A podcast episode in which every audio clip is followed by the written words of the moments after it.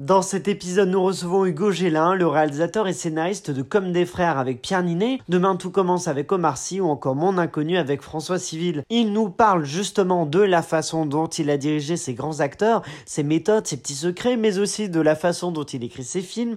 Il nous raconte plein d'anecdotes croustillantes sur le tournage de ses films. Bref, vous allez tout savoir du cinéma d'Hugo Gélin. Sunday Night Production. All I have for you is a word. Nage droit devant toi, nage droit devant toi. Pourquoi refuse-t-elle d'être peinte Ça va être très difficile. I love you, Joe. Tiens, c'est marrant, on me le dit souvent. I'm deadly serious. Harry Potter is dead Bienvenue dans la saison 3 de Clapement 5 pour tout connaître du cinéma, de son actualité avec des interviews, des débats et des jeux. Je m'appelle Aurélien Rapatel et j'ai le plaisir de vous retrouver pour un nouvel épisode enregistré depuis The House of Running à Paris. Nous accueillons aujourd'hui un scénariste, réalisateur et producteur dont vous connaissez forcément les films. Il a réalisé comme des frères avec Pierre Ninet, puis demain tout commence avec Omar Sy ou encore Mon inconnu avec François Civil et une actrice que nous avons reçue ici même deux fois, Joséphine Japy. Il est aussi le réalisateur de plusieurs épisodes de la partie 2 de la série Phénomène de Netflix Lupin. Merci Hugo Gélin d'avoir accepté notre invitation. Bonjour, Ça me fait très plaisir de te recevoir et je vais te présenter une journaliste qui fait sa première dans Clapement 5 et elle est pour l'instant notre inconnue, c'était euh, c'était ma poésie. Salut à tous, je suis ravie d'être là. Et ben on est ravi de t'accueillir en plus et tu es à côté d'un second clapeur qui est un responsable marketing que vous ne connaissez que trop bien. Il pourrait tout vous vendre en vous en, en vous faisant croire que vous êtes comme des frères. On n'a jamais douté qu'avec lui demain tout commence, c'est Michael Godefroy. Oh, c'est mignon. Moi j'ai placé les Oui, petits titres mignon. comme ça. en voilà. Est-ce que c'est bien fait? Je ne sais pas. Si, si. Euh, mais Ça c'est fait très cérémonie des Césars. oui, ah bah voilà, c'est ça. Et le, le- le César du meilleur film est, est attribué à. Eh ben, Hugo Gélin. voilà, c'est ça. Euh, donc, on va parler aujourd'hui de ta carrière, de tes films, de ton regard sur le cinéma, Hugo. J'ai une première question que je pose toujours aux invités. Euh, comment est venue ta passion du cinéma, Hugo? Euh, ça, euh, ça- ça fait réfléchir. hein. euh, non, non, non, non, non, c'est, euh, ça remonte à loin, bien sûr. Euh, moi, j'ai la chance d'être né dans une famille de gens qui aimaient beaucoup le cinéma, qu'en faisaient pour certains beaucoup, mais je m'en suis rendu compte, euh, rendu compte assez tard. C'est-à-dire que je me suis rendu compte de la carrière des gens qui vivaient dans ma famille un peu euh, après leur mort, en fait. Ah ce oui qui est un peu bizarre. Mais, et donc j'ai découvert les films de mes grands-parents et tout ça, euh, qui étaient des acteurs des années 50 et 60, et, et Mhm. même un peu après. Euh, après qu'ils qui, qui, qui, qui soient morts.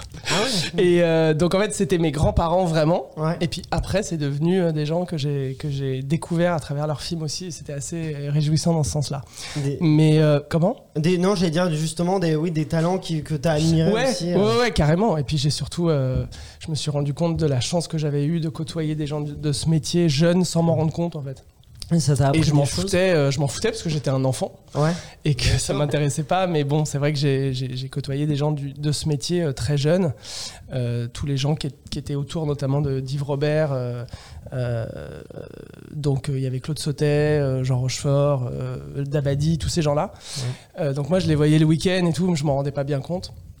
Et aujourd'hui, en tant que cinéaste, je Maintenant, tu regrette. te rends compte. Je regrette de ne leur avoir posé aucune autre question que quand est-ce qu'on mange. Euh, mais bon, c'est comme ça. C'est déjà une question très intéressante. on va pas Mais peut-être que je les entendais sans m'en rendre compte et que voilà. Mais, mais j'admire énormément ce qu'ils ont fait, bien sûr, et que j'ai découvert après. Ça nourrit ton inconscient. Tu as été euh, bah, du coup producteur avant d'être euh, scénariste et réalisateur. Moi, je me demandais si ça te faisait euh, voir la réalisation autrement, d'avoir été dans, dans plusieurs endroits de la chaîne de production, si j'ose dire. Euh, j'ai été producteur en même temps que réalisateur et scénariste. En fait, mon premier film, je l'ai produit, écrit et réalisé. Je l'ai coproduit, mais donc en fait, j'ai pas, j'ai pas produit avant de faire mes premiers films. Mm. Et j'avais fait des courts métrages avant que je n'avais pas produit, donc euh, Mhm. Bon, mais ça se mélange, c'est pas très important ça. Euh, non, euh, moi j'aime l'idée de, de, de, de- de raconter des histoires, donc j'adore les écrire, en même si j'aime bien réaliser des histoires que je n'ai pas écrites. Euh, en France, c'est plus rare, plus compliqué, parce qu'on a, on a, voilà, on a l'histoire. euh, notre histoire euh, qui, qui met en avant beaucoup l'auteur et, et un metteur en scène est souvent auteur de ces films. Pour raconter des histoires, des fois j'ai envie de les écrire et, et je participe même à l'écriture de films que je produis, comme La Cage Dorée par exemple. De Euh, Ruben Alves. Voilà. Euh, donc c'est une manière de raconter une histoire. Euh, parfois, évidemment, j'ai très envie de les mettre en scène moi et de les raconter moi et de diriger les acteurs et, de réaliser les films. Et puis parfois, j'adore accompagner les autres metteurs en scène. Et dans ces cas-là, euh, je ne suis que producteur. Euh, et j'essaye de leur apporter euh, ma sensibilité, mon regard et, mon expertise. Et en général, c'est souvent avec des gens très très proches, avec une, espèce de famille en- entre nous, un peu une famille élargie. Comme par exemple quand j'ai euh, produit euh, la série casting pour Canal+, euh, que faisait Pierre Ninet, c'était juste après comme des frères et, et c'était un peu naturel de le faire ensemble. Quoi, voilà. Il y avait, il y avait un lien, Michael. Moi, je vais parler un peu, un peu plus de tes films directs. Ouais. Euh, J'ai vu que dans tous tes films, il y avait un drame euh, au cœur de l'intrigue. Donc le décès de Charlie euh, dans Comme des frères, euh, la perte de l'être aimé dans Mon inconnu et la maladie dans Demain tout commence. Est-ce qu'il y a une envie de ta part de déconstruire les drames par la comédie? Franchement, je sais pas. Non, il n'y a pas d'envie, mais il se trouve que c'est ça que j'écris et ça m'angoisse limite de m'en rendre compte. Euh, On est là, on est, c'est une thérapie en ouais, fait ça. Ouais, ouais. On est là Non, pour t'aider. Ouais, non, non, mais je- je- c'est ma manière de raconter euh, les histoires. Euh, enfin, je trouve que certaines des, des plus grandes comédies partent de grands drames, de toute façon, toujours, parce qu'on en tire le, le- le plus fort de l'humain et le plus fort de, de, de l'humour dans, dans des situations euh, fortes et graves. Donc, euh, en général, c'est un bon moyen, je trouve, pour raconter ce genre de, de drame, de, de- de sourire tout le temps. Et puis après, je pense que c'est une pudeur et, et j'aurais pu raconter ces trois histoires-là de manière très euh, triste. Et moi, ma, ma manière de les raconter, c'est de toujours, euh, toujours désamorcer les choses. Je, je trouve que les que, que c'est toujours les, les plus gros fous rires qu'on a, c'est aux enterrements. Et, euh, et, et je trouve ça fort dans, aussi, quand je suis au cinéma d'être d'être un peu euh, étonné et surpris par une émotion euh, à laquelle je m'attendais pas. Donc euh, sou- souvent, je me rends compte que c'est un peu inconscient. Euh, J'ai écrit une scène émouvante, elle me touche parce qu'elle est située à un endroit où j'étais en train de rire une seconde avant et en fait elle me touche sur une réplique ou sur un truc qui est inattendu et qui ramène de l'humain.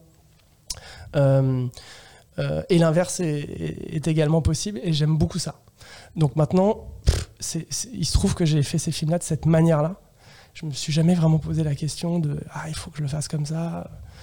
Euh, à chaque fois, c'était des histoires, euh, à part Demain tout commence, c'était des histoires très personnelles. Euh, donc, euh, donc j'avais envie de parler du deuil euh, dans Comme des frères, mais je voulais surtout pas faire un film glauque. Je voulais vraiment faire un road movie, une comédie, un film fun. Mes références c'était super bad et enfin des films qui ont rien à voir. Et, et, et c'est vrai que je, je me disais mais je vois pas pourquoi je peux pas faire une comédie alors que juste par sous prétexte que je que je raconte l'histoire d'un deuil. Donc oui, la scène du deuil, elle est au début, elle est triste, il n'y a pas vraiment de vanne, et puis après on passe à autre chose.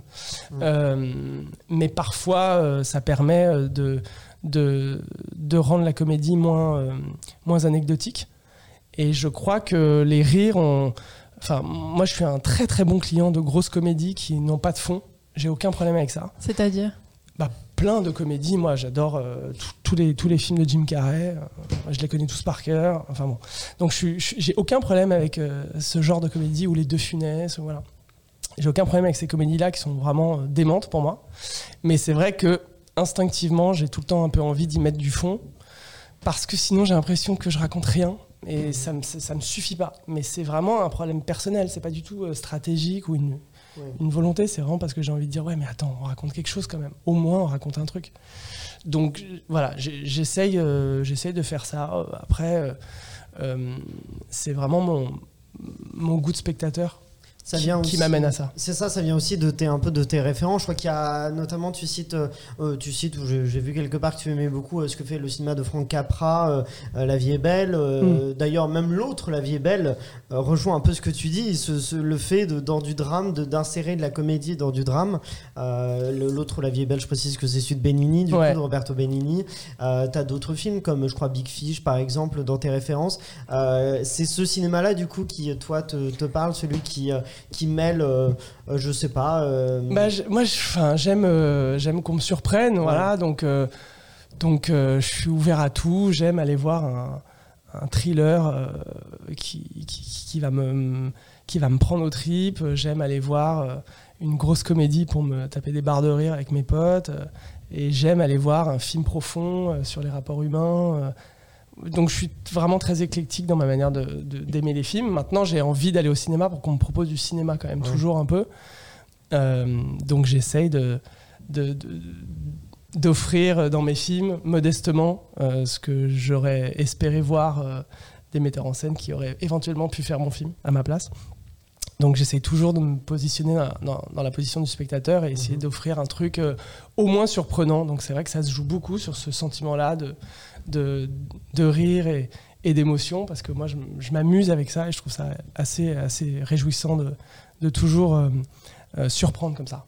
Et est-ce que tu trouves que le genre de la comédie, justement en France, il est trop souvent euh, critiqué, trop souvent décrié euh, Il y a ce cliché Bah ouais. un peu qui. Ouais, c'est. euh, bah ouais, je trouve. Il est malmené. Ouais, enfin il est malmené. Malmené. les comédies marchent bien. Oui, c'est ça, mais il y a ce, on va dire, par ceux qui. Les cinéphiles Ouais. critiquent souvent les comédies françaises. Oui, c'est vrai. Ça change un peu, j'ai l'impression, heureusement, parce qu'il y a des comédies de- de- qui sont de mieux en mieux. Euh, et puis il y a une génération de, de metteurs en scène euh, aujourd'hui qui ont, qui ont grandi dans les années euh, 80 ou 90, où il y avait euh, un, un cinéma de divertissement Ouais. euh, qui soit français mais aussi international, euh, qui nous ont bercés. Moi, c'est le- moi, c'est mon cas. Et, et où le divertissement n'est pas un gros mot en fait. Euh, donc euh, ça n'empêche pas. Moi, je pense qu'on peut dire des belles choses euh, en faisant passer euh, une heure et demie euh, formidable aux gens, comme on peut dire des très belles choses aussi dans un film très très euh, auteur, très compliqué, très pointu, très social, Mhm. qui sont des grands films aussi. C'est pas la question. Donc j'oppose vraiment pas les, les genres quoi. Et justement, il y a, y a un point commun avec, euh, en tout cas entre, entre tes films et un peu, euh, du coup, je vais mettre face à l'histoire du cinéma, c'est que tes films mettent en scène des personnages masculins qui, euh, qui sont sensibles et c'est euh, ce dont a pu manquer l'histoire du cinéma. Est-ce que pour toi, c'est, euh, c'est- je sais pas, c'est conscient ou inconscient ce fait de raconter C'est vrai que. C'est-à-dire sensible? Ah bah, sens- non, bah, qui ont des Les mecs émotions, pleurent. qui, qui assument, non mais qui assument leurs émotions parce que on Ah a bon eu, euh, euh, je me- très sympathique euh, Sylvester Stallone, mais c'est pas la même l'avez eu ici, sensibilité. non, pas encore. D'accord. Euh, bientôt, la semaine prochaine. Euh, mais, euh, mais du coup, il a, c'est, c'est- ça représente cette virilité, cette sur-virilité. Et toi, les personnages de tes films, euh, ils peuvent être beaucoup plus, on, on voit plus, on, on s'attache plus à leurs sentiments, à leur euh, Mon Inconnu, par exemple, François Civil, on comprend, euh, on comprend ce qui l'anime. Pareil pour les trois personnages comme des frères ou les personnages de Marty Oui. dans- Bah non, mais pour moi c'est tellement évident. Enfin, les films qui ne montrent pas l'humain et les failles des personnages, pour moi, n'ont pas un grand intérêt parce que du Mhm. coup on reste un peu en surface. Euh, mais euh, mais je sais pas, il y a des films avec Sylvester Stallone où il est Oui, ça où il, a n'empêche des- pas. où il est très frais. Enfin, je sais pas, moi j'aime bien Rocky, euh, Oui. tu vois, et il est fou d'Adrienne. Enfin bon. Donc je sais pas. Donc euh, non, mais je, je- je comprends ce que tu veux dire, mais euh, on a aussi une, une, une culture du cinéma français derrière nous. et de laquelle je suis un modeste héritier, qui nous ont offert des films dingues avec des grands personnages de, de cinéma français Mhm. Tous incarnés par des grands acteurs français et qui avaient beaucoup de sensibilité. Donc, euh, ça, je pense que je- vois ce que tu veux dire du- d'un certain cinéma américain un peu Ouais. badass, Oui. mais que moi j'aime beaucoup aussi par ailleurs. Ah, mais moi à aussi, côté. hein, j'assume, hein, mais. euh, D'ailleurs, dans l'ouverture de mon inconnu, c'était un peu ça le clin d'œil euh, avec les personnages euh, de science-fiction que j'ai créés. C'était vraiment de m'amuser avec ce genre, euh, voilà, qui, qui qui est un peu euh, cliché et qui donc est ce que lui euh, projette. Donc, euh, donc oui, je m'en amuse, mais, mais pas plus que ça. Quoi. Nickel. Et euh, justement, donc tu parlais de voilà des, des hommes sensibles dans tes films, et euh, tu as quand même dirigé euh, Omar Sy, euh, qui à l'époque Mais il est hypersensible, Omar Sy? Qui est, oui, non, mais qui est hypersensible, mais qui a aussi une vraie carrure et que dans ton film Demain tout commence, tu as pu le diriger d'une certaine manière où vraiment tout, dans tout le film il est touchant. Est-ce que ça a été vraiment un challenge pour, toi de, de diriger cette personne-là, cette personnalité, surtout pour ton deuxième film avec un, un énorme budget aussi derrière? Est-ce que ça a été un vrai challenge pour toi de, de diriger Omar Sy Bah oui, bien sûr. Euh, C'était un gros challenge. Euh, Moi, je me suis retrouvé sur ce film, on me l'a proposé. euh, euh, je me souviens, c'était en avril et il fallait tourner en septembre. Ah oui. C'était déjà loqué les dates de tournage, parce que Omar a un emploi du temps qui est calé un ou deux ans à l'avance, ce qui est normal avec sa carrière. Et donc, euh, euh, il y avait un- déjà un scénario et ils avaient des problèmes sur le scénario, euh, notamment de modernité dans les relations euh, père-fille. Et, euh, ils me l'ont fait lire et moi j'avais vraiment rien à perdre. Je leur ai dit bah écoutez moi je vous dis ce que j'en pense, voilà. Et, et il se trouve que c'était exactement, euh, je crois, hein, a, posteriori, ce que pensait aussi Omar du script. Là où il en était, avec des choses super, mais avec des, écueils à certains endroits. Et donc du coup, on, l'a- a adapté le scénario original dans un temps hyper court. Euh, et en même temps, il fallait faire la prépa. Et en même temps, il fallait trouver la petite fille qui devait être bilingue, métisse, euh, bonne actrice, enfin bon, introuvable quoi, sur le papier. Ouais. Euh, et être le rôle principal d'un film avec Omar. Enfin, il fallait quand même s'envoyer le truc pour une petite gamine de, de 10 ans. Et euh, il fallait préparer les cascades, il fallait aussi repérer tous les décors à Londres, parce qu'il y a pas mal de tournages à Londres et tout. Donc en fait, c'est vrai que c'était un gros, un gros paquebot. Mais, euh, mais je sais pas, euh, j'ai rencontré Omar, je le connaissais pas. Et euh, il m'a dit Est-ce que tu te sens capable? Et moi, je sortais d'un mon premier film, qui est un film qui s'est fait remarquer, et dont je suis, je suis trop fier de ce film, je l'adore, mais qui n'a pas fait non plus euh, 2 millions d'entrées. Euh, et, euh, et donc, euh, et là, d'un seul coup, on proposait un énorme budget et tout ça. J'ai dit, écoute, franchement, ouais, je crois que je me sens capable. mais, euh, mais, mais, si je mais si dans le temps imparti, je sens qu'on n'y arrivera pas, je te le dirai. Il faudra qu'on se le dise. Voilà. Parce que c'est sûr que je ne suis pas sûr de pouvoir rendre dans les temps pour un tournage en septembre. Donc, viens, on se donne des deadlines toutes les deux semaines. Je crois que c'était ça qu'on s'était dit. Euh, et toutes les deux semaines, on fait un checkpoint de là où on en est et on voit si, si on est dans les temps. Quoi. Et puis, on a été dans les temps euh, tout du long. Et je crois que même à- avant avril de l'année suivante, on avait fini le film, il était terminé, tourné, monté, euh, etc. Donc, c'était assez fou quand même comme expérience. Et au final, euh, pour répondre au, fond de ta question, euh, euh, travailler avec Omar Sy, c'est c'est exactement pareil que travailler avec un acteur qui n'est pas connu ou travailler avec un jeune acteur qui vient du théâtre ou, ou une grande actrice qui a 50 ans de métier. C'est vraiment. J'ai tellement pris mon métier toujours comme ça qu'en fait, quelle que soit la personne que j'ai en face de moi, je ne fais que m'adapter tout le temps. Donc, euh, j'ai besoin de connaître la personne. Et à partir du moment où je la connais, j'essaie de la comprendre. Jusqu'à présent, j'ai de la chance, c'est que j'ai rencontré euh, sur mes plateaux des gens que j'aimais beaucoup, que j'arrivais à aimer beaucoup, d'une certaine manière, d'une manière ou d'une autre. Mais, euh, et, et- et du coup, à les amener là où j'avais envie de les amener. Donc, tu, tu diriges pas du tout de la même manière Omar que, que, que Pierre Ninet, que, que, que Pierre Ninet à l'époque, que Pierre Ninet sans doute aujourd'hui, que François Civil euh, il y a deux ans ou que François Civil euh, maintenant, euh, que Clémence Poésie ou, ou Mélanie Thierry, voilà. Donc c'est vrai que quand on a compris ça, en fait, enfin moi je- ça, ça a été un peu instinctif. Je me suis dit ah, mais en fait il faut que je m'adapte parce qu'ils n'ont rien à voir. Donc je peux pas leur parler de la même manière. Et il se trouve que cette simplicité, cette mm, honnêteté là que, j'aime bien avoir avec euh, les gens que j'aime filmer, parce que j'ai j'ai besoin de les aimer pour les filmer, quoi. Euh, et ça a été le cas vraiment avec tous ceux que j'ai filmés, pour les mettre le plus en valeur possible, pour les rendre plus beaux, pour les rendre plus intelligents, pour les rendre euh, plus, euh, comment tu dis toi, beau gosse, euh, pour François, pour François Civil? Euh, mais voilà, donc mon but c'est vraiment ça. Donc du coup j'ai besoin de les aimer, de les aimer, de les comprendre. Et après c'est un dialogue quoi. Donc on discute et, et on discute pareil avec Omar qu'avec euh, la petite fille, qu'avec Gloria, ou qu'avec un acteur. Même des fois on, on est obligé de parler plus avec un acteur qui vient qu'une journée sur le plateau. Ouais, bien sûr. Euh, donc Omar c'est un vrai partenaire. hein. Donc il m'a il m'a ouvert la porte et il m'a dit gars je te fais confiance. Viens on y va, on essaye. Et, et voilà, et on s'est dit go, on y va, et on raconte cette histoire et on y croit jusqu'au bout. Et, et on l'a essayé de la faire humblement, dans notre coin, sans fanfaronner, discrètement. Et pourtant, il sortait du, du, du, du- du périph' et d'intouchable. Euh, et on a dit viens on, fait, viens, on fait le film tranquille dans notre coin.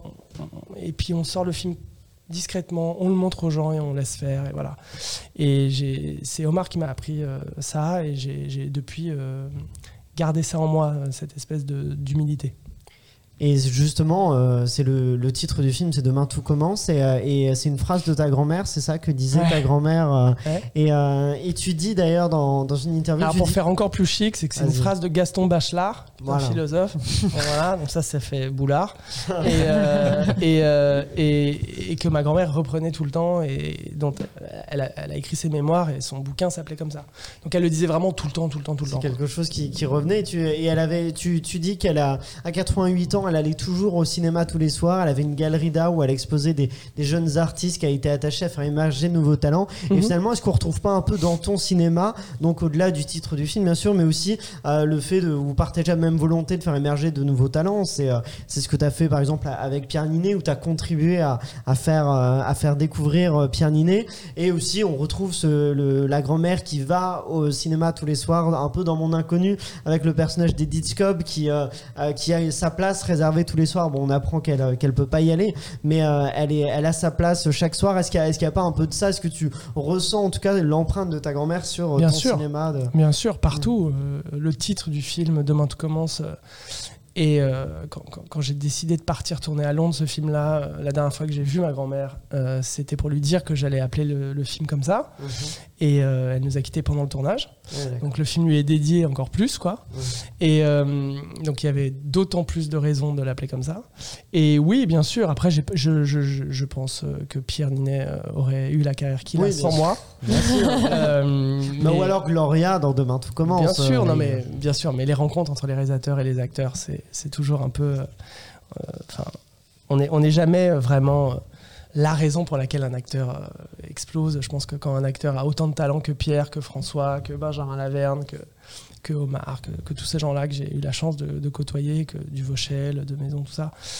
Bon, et voilà, ils font, de toute façon, ils vont, ils vont faire euh, leur preuve d'une manière ou d'une autre. Ça, euh, voilà. Mais, mais c'est vrai que, que, que pour répondre à ta question, pardon, euh, ouais, ouais, j'ai, j'ai- j'ai- ma famille est très présente dans tous mes films partout, à plein d'endroits. Dans les noms des personnages, dans les noms des personnages secondaires, dans. dans Jean-Pierre le pêcheur aussi, c'est ça vient. Euh, Jean-Pierre le pêcheur, non. Euh, Jean-Pierre le pêcheur, c'était vraiment pour une vanne. Mais, mais beaucoup, beaucoup, beaucoup des autres, ouais. Euh, voilà, donc moi j'aime bien faire ça, ça, ça- c'est des clins d'œil un peu partout, même certains acteurs que j'ai pris, j'ai pris Micheline Prel pour jouer dans Comme des frères, la grand-mère du Vauchel, et elle avait joué avec mon grand-père pendant très longtemps, Les Saintes Chéries. Enfin, il y a Edith Scobb, euh, Edith Scobb je la connaissais pas, Mhm. euh, mais, euh, mais quand mon directeur de casting me l'a proposé, Ouais. j'ai, je Ah mens bah, pas, super. je mens pas, hein, j'ai googlé. Ah oui Et j'ai cherché des interviews d'elle parce que vraiment, je me suis dit, bon, ok, alors laisse-moi me souvenir, nanana. et et, et j'ai adoré tout de suite. Et je suis tombé sur une interview où elle, où elle raconte, une vieille interview où elle est très jeune et où elle raconte que elle est devenue actrice parce qu'elle a vu mon grand-père au cinéma. Ah oui Et donc là, Ah, j'ai fait what Et j'ai dit, ok, c'est elle, il faut qu'elle me dise oui parce Ah qu'il ouais. y avait un lien. Ouais, Mais en fait, ouais. à la base, j'étais pas au courant. D'accord. Donc euh, peut-être qu'elle m'a dit oui pour ça, je sais pas. Et, euh, mais, euh, mais donc oui, oui, euh, de toute façon, on essaye de mettre de nous partout, tout le temps, parce qu'on n'a pas d'autre inspiration que ça. hein. Ouais. Donc on regarde autour de nous et puis on, on s'en inspire comme on peut. Donc des fois, c'est des clins d'œil qui sont marrants et des fois, il n'y a que moi qui le sais et c'est très bien comme ça. c'est- bon, ça. ça marche aussi très bien. Euh, on a d'habitude une chronique pendant l'interview, mais aujourd'hui nous avons une chroniqueuse un peu particulière euh, qui a un message pour toi. Euh, je euh, je t'en prie, regardons ça. Salut Hugo Guélin J'aimerais qu'on exercice euh, plusieurs points très importants. Le premier, c'est de savoir euh, l'éléphant bleu dans le salon de Demain tout commence. Il est où? Parce que je me pose la question depuis tout ce temps et c'est très important de savoir euh, ce qu'il est devenu. Ensuite, la question que tout le monde se pose, c'est de savoir euh, s'il y aura une suite à Demain tout commence. Donc bien sûr, euh, même si je fais pas partie de l'aventure pour des raisons évidentes, au moins que voilà, qu'on soit fixé sur une date ou quelque chose. Ma dernière question, mais pas la moindre, c'est comment tourner avec Omar Sy? Gros bisous. Qu'est-ce Message- qu'elle est belle Message donc de, de Gloria, l'actrice qui jouait euh, la petite dans Demain tout commence, qui n'est plus si petite, Qui n'est plus si petite. qui nous a enregistré ça. Qui a joué cet été dans un film là. Ah bah voilà, Bon, Ouais, bah, on va est. pouvoir la retrouver. Elle est- revient. elle est à Miami là, euh, d'après. euh, Ouais, je sais. compris. Et alors du coup, euh, as-tu des réponses D'après à les ces toucans questions qui passaient derrière. C'est vrai, les toucans, ça donne des indices. Et tu l'as compris, tout le monde veut savoir ce qui est devenu l'éléphant bleu Bah du oui. salon dans C'est Demain tout terrible. commence. C'est terrible parce qu'il a une, il a une destinée atroce. Qu'est-ce qui s'est Pas la passé déchetterie, hein. J'ai honte de cette destinée. Non, euh, en fait, on ne savait pas quoi en faire parce qu'il est vraiment gigantesque. Il était Ouais. vraiment gigantesque. On l'a fait faire sur mesure et tout. On l'a fait faire dans la pièce, Ouais. qui était un studio à Brie-sur-Marne. Mhm. Et, euh, et en fait, euh, personne ne pouvait le, le- le déplacer. Ah. Il fallait genre 4 Fenwick. Enfin, c'était un bordel monstre. Et hum, donc, on l'a laissé à Brie-sur-Marne. Ils l'ont gardé. Et au bout d'un moment, ils l'ont. Ah, ils non. l'ont. Ils Ah l'ont ils- ouais, ils Ah l'ont non. euthanasié. Non Ouais, et moi, j'ai- alors donc, euh, on a essayé à un moment euh, de, le, de le sauver, Ouais. notamment pour l'association de d'Hélène Ouais. Si, Mhm. c'est que du bonheur, euh, pour essayer de faire en sorte qu'il puisse être dans un hôpital pour enfants. On Ouais. trouvait ça trop bien, il Bah était vraiment gigantesque. hein. Et en fait, euh, c'était plus possible. Il était, il, il- il se- il se déliquessait. Enfin, Ah c'était oui. voilà, c'est ça restait. C'était pas un vrai, euh, une vraie peluche, ça restait un décor de cinéma. C'est-à-dire qu'en fait, Ouais. tout l'arrière, il n'était pas cousu. Enfin voilà, Ah oui, voilà. Malheureusement, vaut mieux qu'il il est resté dans le film. L'éléphant est mort. Ouais. Il reste le petit, que, le petit, le petit qu'elle a dans son plumard. Voilà, tout. Ah bon, ça, ça, au, moins, au moins, il y a Au moins, ça. voilà. Ouais. Et alors, Je lui enverrai si elle veut. et c'est c'est question aussi, donc la suite, après-demain, tout se poursuit peut-être Ouais, Euh, Ça fait très James Bond. Oui, c'est vrai, c'est vrai. Ah, J'imagine que c'est pas à l'ordre du jour. Non, une non, suite, non, euh, bien sûr c'est que non. pas- Non, non, non. Toi, mais pas retrouver Gloria, retrouver Ouais. Omar, oui, bien sûr, mais euh, Tu l'as déjà retrouvé, Omar, Mm. avec Lupin. hein. voilà, ouais, ouais. Mais cette histoire-là, non, bien sûr que non, non, non, elle a, elle a aucun sens. non, non, bien sûr. Bon bah voilà, c'était un petit message en tout cas euh, euh, spécialement pour toi de, Gloria. Et, euh, et maintenant, j'ai une question pour toi. Si, on s'intéresse à du coup, du coup à ton film d'après, puisque demain tout commence est avant mon inconnu. C'est justement mon inconnu. On en a parlé un peu, notamment le personnage d'Edith Cobb. Et, et, je citais tout à l'heure La vie est belle de Capra. Est-ce que du coup ça fait partie un peu des inspirations, le, fait d'avoir un personnage qui qui voit d'une autre façon, par un autre, un autre prisme, la vie qu'il avait, qui se dit qu'en fait, elle était pas si mal. Ouais, ouais, bah, bien sûr. Fra- euh, ouais, Frank Capra est un de mes metteurs en scène préférés. euh, son bouquin Hollywood Story est un, un de mes livres de chevet que j'offre à tous les gens que j'aime. Et, euh, et, et oui, oui, bien sûr, La vie est belle de Frank Capra est un, un grand film. Euh, un grand film de Noël. Ouais. Euh, Que et mon nota- inconnu peut devenir d'ailleurs. Ouais. Ah Bah, il y, a- Et- il y a et- de la neige, ça marche. Hein. Ouais, c'est Ouais. vrai. Et notamment, euh, notamment sur, euh, sur les 30 dernières minutes, euh, parce qu'il est vraiment construit autrement le film. Mhm. Euh, et sur l'apparition de l'ange euh, qui, qui lui dit voilà, je vais, tu veux te suicider, mais je vais te montrer la vie que- du village si tu n'avais pas été là. Mhm. Euh, donc tu vas te rendre compte de ton utilité aux, aux gens qui t'entourent. Et, euh, et c'est vrai que ce procédé-là, euh, assez classique du chronique, a été utilisé dans plein de films depuis, euh, comme Family Man, comme euh, Un jour sans fin, etc., etc., qui sont d'autres références vraiment fortes pour moi. Ouais. Euh, ouais, ouais, ouais. La vie est belle en fait, en fait évidemment partie et est en première ligne parce que c'est un grand film de cinéma. Après, euh, c'est un film sur la famille, Mhm. ce qui est moins le cas de Mon Inconnu, qui est une rom-com. Donc, euh, Rom-com, ouais, c'est la contraction de euh, comédie romantique en fait. Voilà. Oui, voilà. Pour ceux qui ne, qui ne savent pas, je, je précise. Ouais, qui n'ont pas internet. donc. Qui n'ont pas. ouais, c'est ça. Pour les personnes de plus de 60 ans qui nous écoutent. Non, mais euh, en tout cas, oui, bien sûr. Et il y a, p- moi, j'ai plein, plein de rêves. Des fois, j'ai des rêves que sur une scène. Ouais. Des fois, j'ai des rêves sur un plan. Mhm. Euh, des fois, j'ai des rêves sur un personnage. Euh, donc, j'ai des rêves partout. Moi, dans Comme des frères, j'ai des rêves aux dents de la mer, alors que peu- personne ne le sait. Ah ouais? Ouais, c'est Euh, marrant. donc, euh, en fait, j'ai- j'ai- j'ai- j'aime bien aller chercher des, des rêves de films euh, euh, qui n'ont pas forcément à voir avec le sujet que j'ai. Ouais. Euh, parce que des, f- parfois, on arrive à y, à y trouver des choses euh, formidables. Donc, oui, La vie est belle en fait évidemment partie. Mais est-ce que finalement François Céline n'est pas notre James Stewart euh, français euh, je, je- je pose la question. Ah, Michael. Alors je sais pas si. euh, non, je C'est sais à pas. Ah Emma. non, pas pour répondre à la Ah, question. parce que Non, de toute façon, c'est à. Emma. Il n'y a que Emma qui peut nous parler de François Civil. c'est la spécialiste de Ouais. Eh ben François écoute, j'ai quand même une question jamais dû pour dire toi ça. euh, sur François Civil. Euh, tu as dit en interview que je cite. Beaucoup de conneries. Euh, alors pas que, parce que celle-là, elle était, elle Ok. est pas mal. Tu as dit qu'après avoir choisi les acteurs, le plus gros travail est fait pour le réalisateur. Donc ça, c'était une vraie phrase. Ouais. Et donc, justement, Non, mais si, si, mais euh, plein oui. de gens, pas mal de metteurs en scène le disent. le ouais. disent. Et justement, François Civil, euh, François Ah. Et, euh, Francis Laville. ah, il est encore plus beau que François Civil, lui. Euh, François Civil et Joséphine Japy euh, forment un duo éclatant dans Mon Inconnu. Comment as-tu réussi à créer cette alchimie dans ce film? Mais c'est leur travail à eux déjà. Donc Euh, on peut leur parce dire que bravo. on dit, on dit. tu y as un peu participé, notamment avec une anecdote de Oui, oui, bien sûr, mais. De baignoire. Putain, mais cette baignoire. ça- Alors, Non, mais on va croire que je force les gens à prendre des bains. non, non, non. euh, j'ai. euh, Enfin, vraiment, on parle beaucoup de direction d'acteur. Oui, voilà. Franchement, euh, les grands acteurs, ils se dirigent pas. Mm. Euh, ils s'accompagnent, ils s'écoutent. euh, on dit plus vite, moins vite, moins fort, plus fort. Euh, Regarde-moi à ce moment-là, c'est des détails. Mais les grands acteurs, euh, ils s'écoutent, ils s'accompagnent, quoi. Ils se dirigent pas. Voilà. Moi, je, je vois pas, je vois vraiment pas euh, le travail de direction d'acteur comme ça. Cependant, euh, c'est vrai qu'il y a une vraie collaboration, il y a une discussion, on parle de tout, on parle de chaque réplique, on parle évidemment, mais c'est un échange. Et moi, j'arrive avec 50% du rôle, voilà, du personnage.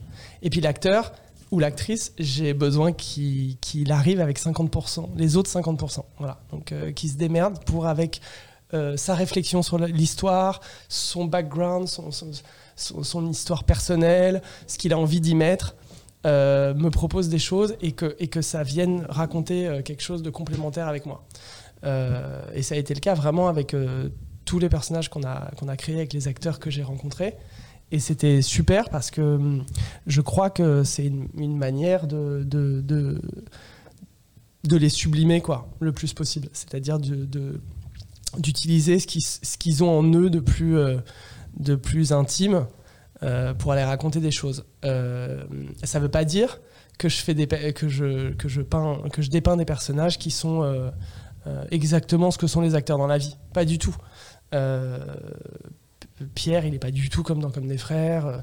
euh, et euh, François Civil, il n'est pas du tout comme un certain endroit de, mon inconnu. Pas du tout.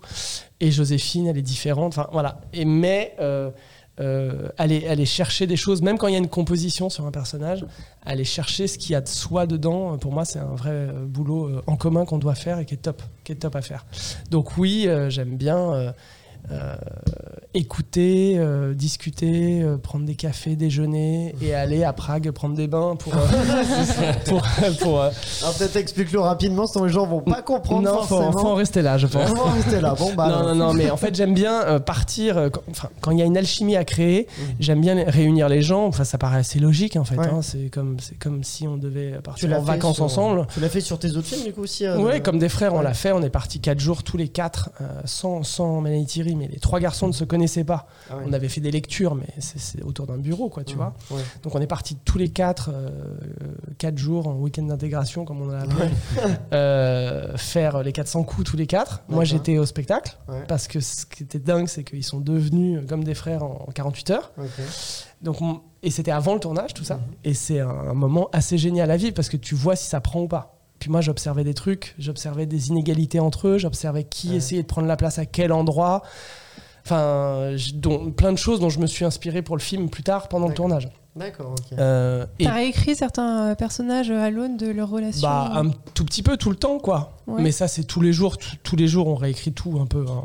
Donc, On euh, adapte, ouais, ouais, ouais. On adapte toujours un petit peu en fonction de l'humeur. Voilà. Donc, euh, donc, oui, forcément, il y a des idées qui viennent de, de, de la soirée de la veille. ça arrive parfois. Euh, là, ça a été le cas. Et puis, euh, et puis sur mon inconnu, je l'ai refait. Je l'avais fait avec Demain tout commence, c'était différent. Mais je l'avais fait pour que Omar et Gloria se connaissent. Ouais. Donc, euh, mais c'était différent. Euh, non, je l'ai fait aussi euh, sur mon inconnu. Et donc, avec Joséphine et François, je les ai emmenés à Prague voir un concert de musique classique. Pardon. Et euh, en lien avec le métier. qui est donc le sujet du film, euh, enfin, qui est le, le- on va dire euh, l'arène du film. Mhm. Et, euh, et, et donc on est, c'était le prétexte aussi, non seulement pour qu'ils se rencontrent de la même manière que j'avais fait avec les trois garçons sur Comme des frères, Mhm. et qu'ils apprennent à se connaître un petit peu. Donc on a loué un Airbnb euh, gigantesque, ridicule, Euh, et on était à Prague tous les trois. Et j'en ai profité aussi, donc déjà c'était pour qu'ils se connaissent, j'en ai profité aussi pour euh, prendre une caméra et filmer plein de plans. Mhm. Donc j'ai pris une des caméras du film, vraiment une caméra pro avec des focales pro, etc. Sans chef-op, sans personne. Ils m'ont appris à, à- à la manipuler. Et c'est moi qui ai filmé. Je voulais qu'il n'y ait personne d'autre, qu'on soit vraiment en intimité. Et j'ai dit à Joséphine et François, quand on a atterri à l'aéroport de Prague, je leur ai dit, j'ai sorti la caméra, je leur ai dit, bah maintenant je vais vous filmer, vous êtes en couple. D'accord. Et je leur ai dit, mais vous inquiétez pas, il n'y aura aucune image dans le film, c'est juste pour vous, vous habituer. Ouais. Et comme ça, vous, même si, si c'est de la merde, c'est maintenant. D'accord. En fait, faites, faites de la merde, il n'y a pas de problème. Ok. C'est trop Et, co- et comme ça, euh, dans, dans deux semaines, quand on tourne vraiment, euh, on a passé cette étape de cette étape de peut-être de gêne ou de voilà de complicité pas encore aboutie. Et en fait, il y a plein de plans dans le film euh, qui, qui ont été tournés à Prague. Non, c'est quand Non. d'intro, c'est ça, Ouais, la- ouais, les- ouais. les- le flashback, le, quand on voit. euh, les 10 ans d'amour, ouais, c'est ça, euh, le- les 10 ans d'amour clippés qui durent 5 minutes dans le film, je crois. Mhm. Il y a pas mal de plans qui sont dans le film. Et donc, il y avait une scène de baignoire où je leur ai dit, ce serait bien qu'on fasse. Il y avait un plan que je voulais vraiment mettre dans, dans, dans ce clip de, de, de, de 10 ans où ils étaient juste dans une baignoire tous les deux, euh, l'un contre l'autre. Vraiment, c'était un, un plan très simple. Mais donc, Mhm. du coup, c'était une barrière supplémentaire à dépasser Ah bah oui. pour eux. Et puis même avec moi, de leur dire faites-moi confiance, en fait, Ouais. vous inquiétez pas, euh, ça va très bien se passer. Et je suis, en, je suis, je suis que euh, dans un partage avec vous et je veux vous mettre au mieux toujours. Donc Ouais. voilà, vous inquiétez pas. Et, et, au fin- et donc ils l'ont fait hyper bien. Et la scène était hyper belle, Mhm. sauf qu'elle avait rien à foutre dans le clip. Ah, ça Donc en fait, je l'ai coupé. Ouais. En fait, dans le clip, et eux, ils étaient dégoûtés qu'elle y soit pas dans le clip. Parce qu'elle Elle était très, très belle. Elle était pas aussi rythmée en Exactement. fait. Oui, c'est ça. elle c'est un allait pas du tout dans la narration de, Ouais. de cette scène-là. Mais elle a servi. Ah Bah oui. Et à bah, la promo surtout, en fait. Ça a servi, euh, oui, voilà, ça a servi aussi un peu à, à- aux, aux acteurs donc à, à aborder leur rôle. Mais quand t'es à 3 à Prague et que tu commences à faire couler un bain dans un appart Airbnb, qu'il y a le réal, franchement pour Joséphine, euh, Oui, chapeau quand même, et qu'il y a le réal qui sort sa caméra, ouais.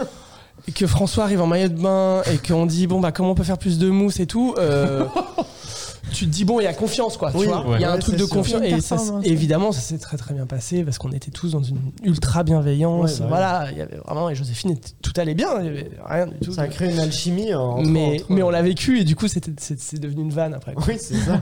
Emma.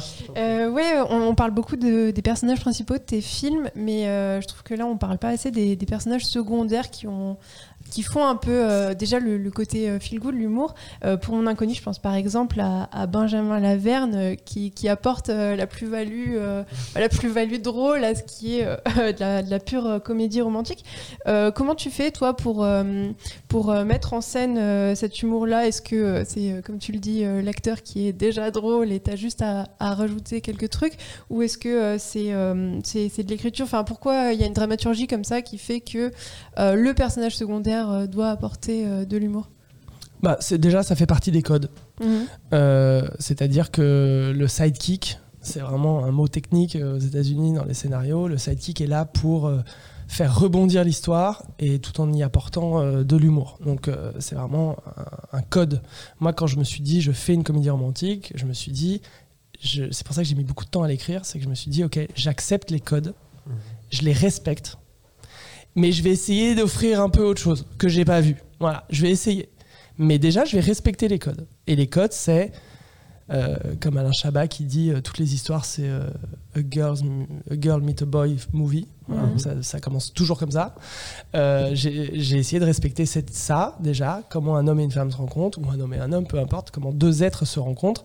Et dans une comédie romantique, comment ils s'aiment, ils se désaiment, puis ils se re-aiment. Voilà, C'est aussi con que ça. Donc ça, c'est le code classique de la, comédie romantique.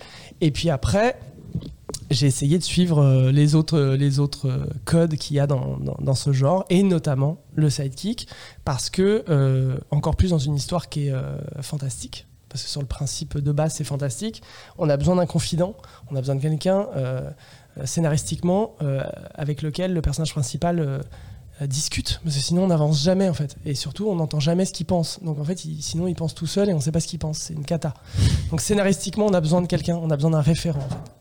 Et donc, euh, donc le sidekick, c'est vraiment un, classique du genre. Après, euh, après, de dire ça, ça suffit pas. Il faut qu'il soit drôle, il faut qu'il soit bien, il faut qu'on l'aime, il faut qu'il ait lui aussi une histoire, il faut que lui aussi, il aille, il aille loin, il soit dans les thématiques du film, il faut que lui aussi, il ait quelque chose à raconter, etc. etc. Donc euh, c'était euh, c'était un boulot qu'on a fait avec euh, notamment avec mes deux co-scénaristes, Benjamin Parent et avec Igor Gottesman aussi et de vraiment bosser le sidekick, donc Benjamin Laverne, le rôle de Félix dans le film. Et l'idée, c'était de, de toujours, dans une comédie romantique, moi en fait, ce qui m'énervait beaucoup dans les comédies romantiques françaises, qui ne me plaisaient pas, certaines que j'adorais, mais certaines où je me disais, tiens, ils sont passés à côté, j'essayais d'analyser pourquoi, je me rendais compte que les films étaient soit trop comédie, soit trop romantique. Mais n'équilibraient pas les deux mots, en fait. C'est-à-dire qu'en fait, euh, euh, c'était soit des romances un peu, euh, un peu mignonnes, mais en fait, on rigolait jamais soit des pures comédies et où en fait on n'était jamais touché par leur histoire, on s'en foutait. Mais c'est exactement ce qu'on s'est dit euh, en, Ah. en écrivant euh, bah, le- cette, cette émission. Euh, on se disait que au fond, enfin, on avait, enfin, moi j'avais le sentiment en tout cas d'avoir vu des tonnes de comédies romantiques. Et en fait, quand on regarde dans le détail des vraies comédies romantiques réussies qui respectent les codes dont tu as parlé, il y en a pas tant que ça. Et euh, il y en a pas beaucoup qui sont allés euh, jusqu'au bout. Et en fait, euh, je pense que c'est peut-être pour ça que des trucs comme Coup de foudre à Notting Hill continuent de rester une référence. C'est parce qu'en Mm. fait, il n'y a, a pas grand-chose dans le non, domaine. coup de foudre Notting Hill, Love Actually, euh, en Ouais, France, c'est des trucs des, des années 90. euh, L'arnaqueur, Mm. c'est 2000, dans les 2000, ouais. 2000, Ouais. 2010, un truc comme ça. Mm. Enfin, je veux dire, c'est quand même étrange quand. Il y a 15 Jeu ans- d'enfant, mais Jeu d'enfant, c'est moins drôle. Ouais. Mais c'est un super film. Euh, donc euh, oui, oui. Et, et c'est vrai que du coup, quand on s'est dit ça, euh, on s'est dit, OK, il faut tout le temps euh, passer d'une scène de romance à une scène de comédie, d'une scène de romance à une scène de comédie, tout le temps, tout le temps, tout le temps, parce qu'il faut, il faut toujours que celui qui n'aime pas la romance se dise, c'est bon, hop, tu le rattrapes juste Ouais. derrière, Ouais. et celui qui dit, c'est bon, j'ai rigolé, mais raconte-moi un truc qui me touche, puisse, euh, puisse euh, se rattraper aussi. Donc en fait, on était tout le temps en train d'osciller euh, dans l'écriture entre ces deux, ces deux pans. Et le personnage de Benjamin Laverne était très utile pour ça. Après, on a mis de la comédie aussi sur Joséphine et aussi sur, Oui. sur François. Ouais. François, il est drôle quand même à plein de moments Un aussi. goût- goût coco, moi ça me tue cette Voilà. réplique-là. Là, là, je sais pas pourquoi c'est Donc, ça. François, il est, il est évidemment très drôle à plein d'endroits, mais Ouais. c'est vrai que le sidekick euh, de Benjamin Ça, euh, c'est est très payant parce qu'il Ouais. arrive. Benjamin, quand il a reçu le script, il m'a appelé, il m'a dit Mais Hugo, euh, c'est un cadeau en fait. À chaque fois que je dis une phrase, c'est une vanne. Donc, Ouais. euh, c'est. Donc voilà. Donc, euh, Puis ça lui va bien, il est souvent dans des rôles euh, Ouais, comme super. ça. euh. Ouais, il est, il est super. Il est Mais, très- Et donc voilà, donc, euh, pour répondre à ta question, euh, euh, Benjamin euh, est, est quelqu'un qui, se, qui, qui, qui- qui a une personnalité incroyable, qui est un, un grand acteur de théâtre et, et de cinéma, et qui, euh, qui cherche en permanence. Voilà. Donc euh, donc c'est une toute autre manière encore de travailler qu'avec François. Euh, et, et- et le fait que François et Benjamin se connaissent très très bien dans la vie, et on se connaissait tous les trois très très bien, euh, ça a énormément aidé pour que les scènes qu'on avait, et Igor, avec qui j'ai coécrit les, les dialogues, euh, le- on se connaît aussi tous les quatre très très bien, ce qui fait qu'en fait, on faisait beaucoup de lectures, et dans les lectures, on, on améliorait en permanence, mais sur des choses toutes petites, très très légères. Vraiment, des fois, c'est un demi-mot, une virgule, des petites choses comme ça. Euh, beaucoup en lecture, beaucoup avant le tournage. Mhm. Euh, et, euh, et ça permettait de, de- de- de trouver vraiment le rire sur ces détails-là. C'est vraiment sur ces détails-là qu'on les a trouvés, je pense, les rires. Est-ce que vous êtes autorisé à, à improviser un peu, justement, comme vous connaissiez tous bien? Un petit peu, il y a eu un peu d'improvisation, notamment sur... Enfin, un petit peu, mais pas tant que ça. En fait, notamment parce qu'on a fait beaucoup de lectures, où on était vraiment autour de la table à jouer les scènes avec François, Benjamin, avec mes co-scénaristes qui étaient là pour écouter, avec mon équipe, euh, avec ma script, mon premier assistant, tout le monde. Et on testait les choses et il fallait que ça marche déjà à, à la lecture. Ouais. Et après, il n'y avait plus qu'à, entre guillemets, presque la, f- la, la dérouler euh, sur le plateau et se laisser une magie arriver, parce qu'il y a toujours une magie qui arrive avec ces gars-là. Parce que le- leur, leur jeu à Benjamin et François, c'était de s'étonner, de se surprendre tout le temps. Donc en fait, c'est- ce qu'on voit dans le bêtisier notamment. voilà, donc dans le bêtisier, c'est n'importe quoi parce que euh, essayaient toujours de se sur, voilà, de, de- de se sortir un truc qui n'était pas prévu et voilà. Mais mais la- les 95% étaient prévus en fait. Et on le dit, on, en a parlé tout à l'heure, il y a cette séquence donc de genre, de, science-fiction un peu euh, au début du film. Est-ce que tu aimerais aller euh, vers euh, du, du cinéma de genre Pourquoi pas pour tenter une fois? Et est-ce que finalement avec Lupin, donc les épisodes que tu as réalisés, tu as trouvé un peu ça? Parce que Lupin, ça embrasse un peu le, le thriller avec des, séquences de course-poursuite, avec de la tension. C'est quelque chose qui t'intéresse d'aller là-dedans et, Ouais, moi je, je trouve ça, ouais, ça m'amuse beaucoup. Mhm. Après, euh, j'aime bien quand il y a de l'humour, euh, Ouais. toujours, euh, que voilà, j'aime bien l'aventure. Ouais. Donc, donc c'est vrai que avec Lupin, je me suis amusé avec ça, Mhm. notamment parce que c'était le final. Je faisais vraiment les trois derniers épisodes, donc j'aimais bien cette idée-là. Euh, après, euh, euh, ouais, c'est vrai que quand j'ai écrit la scène de science-fiction, c'était pas pour faire de la science-fiction parce qu'en vrai, j'y connais pas grand-chose. je suis un peu nul en science-fiction. Je crois que mon- un de mes co-scénaristes, Benjamin, il est très très fort, il s'y connaît bien. Il me Ouais. non, tu peux pas dire ça si jamais il y a ça dans un film. Je me suis dit ah bon, enfin moi je suis un peu nul moi. Ouais. Mais mais le genre action, le genre Ouais. euh, le genre euh, film, Ça t'a- plu du coup sur Lupin ça me plaît beaucoup. Ouais ouais, sur Lupin c'était très cool à faire avec d'autres contraintes parce que c'est tu rentres dans le dans l'univers dans un univers qui existe déjà. Tu viens, moi j'écrivais pas, je suis juste venu réaliser donc. euh, j'ai- Comment on s'empare de justement de, quelque chose euh, qui, qui existe déjà, euh, enfin sur lequel t'as pas énormément de, de maîtrise finalement? Bah, j'ai une maîtrise sur. euh, Bah, en fait, je me rends compte avec le recul que t'en as quand même un peu. C'est ça qui est Ouais. assez amusant. On se C'est qu'en demande en fait, fait, les- c'est- elle est où la liberté euh, Bah, si tu regardes les épisodes euh, des dix premiers, là, euh, ça se voit les, les différences de réal. Ouais, c'est assez marrant. Ouais. Donc en fait, sans le vouloir, alors qu'on a tous le- les mêmes acteurs, mhm. on a tous le même euh, chef déco, chef costume, donc en fait la DA est la même, Mhm. euh, voilà, que nos chefs op qui changent quand même. Bah, il y a, y a une manière de raconter les choses qui est différente. Je trouve que même les acteurs sont différents. C'est assez, amusant à voir, je trouve. Euh, donc, euh, donc ça, c'est cool. Parce que ça veut dire que quelque part, il y a quelque chose de, de- qui s'explique pas, qui, qui, se retrouve dans ta manière de raconter quelque chose. Et puis, euh, non, non, c'était trop bien. Moi, j'ai adoré faire ça. J'ai adoré la confiance que Netflix et Gaumont m'ont porté pour, pour, pour euh, tourner ce final, alors que Louis Leterrier avait fait les trois premiers. Donc, c'était Mhm. très flatteur pour moi. Et puis, j'étais trop content de retrouver Omar. Bah oui, en plus, il y avait un de mes meilleurs potes qui s'appelle Antoine Gouy, que j'adore. Euh, donc, j'ai poussé d'ailleurs pour que son rôle soit étoffé dans ma partie. Ouais. Ah ouais. oui, c'est vrai. Et, euh, et, et non, et puis après, quand il y a un nouveau rôle, Mhm. bah là, c'est à toi de le caster. Donc ça a été le cas, de, moi, avec Stéphane Crépon, qui est un jeune acteur que j'adore, Mhm. qui est vraiment un grand, grand, un futur très, très grand acteur pour moi. Découvreur de talent encore. hein. non, mais je l'aime beaucoup, je le trouve vraiment très doué, il a pas besoin Ouais. de moi, hein, mais voilà. Oui. Et euh, mais donc voilà, donc c'est là que tu, tu, tu, tu essayes d'y mettre ta patte, et puis après, dans la manière de raconter, hein, tu sais, le montage, le choix des musiques. euh, Mhm. En fait, tu quelqu'un d'autre n'aurait pas fait comme ça. Merci d'avoir été avec Merci. nous, Hugo. Ça nous a fait Merci. très plaisir. Euh, voilà, merci aussi à donc Quentin euh, qui réalise cet épisode. N'oubliez pas de liker le podcast, de le partager au maximum. Et vous pouvez euh, nous suivre sur notre chaîne YouTube Sunday Night Ciné Série. Activez la cloche pour découvrir ces épisodes disponibles donc en version filmée sur YouTube et en audio sur toutes les plateformes d'écoute. On se retrouve donc lundi prochain sur Clapement 5 pour un nouvel épisode. Et d'ici là, eh bien, allez au cinéma.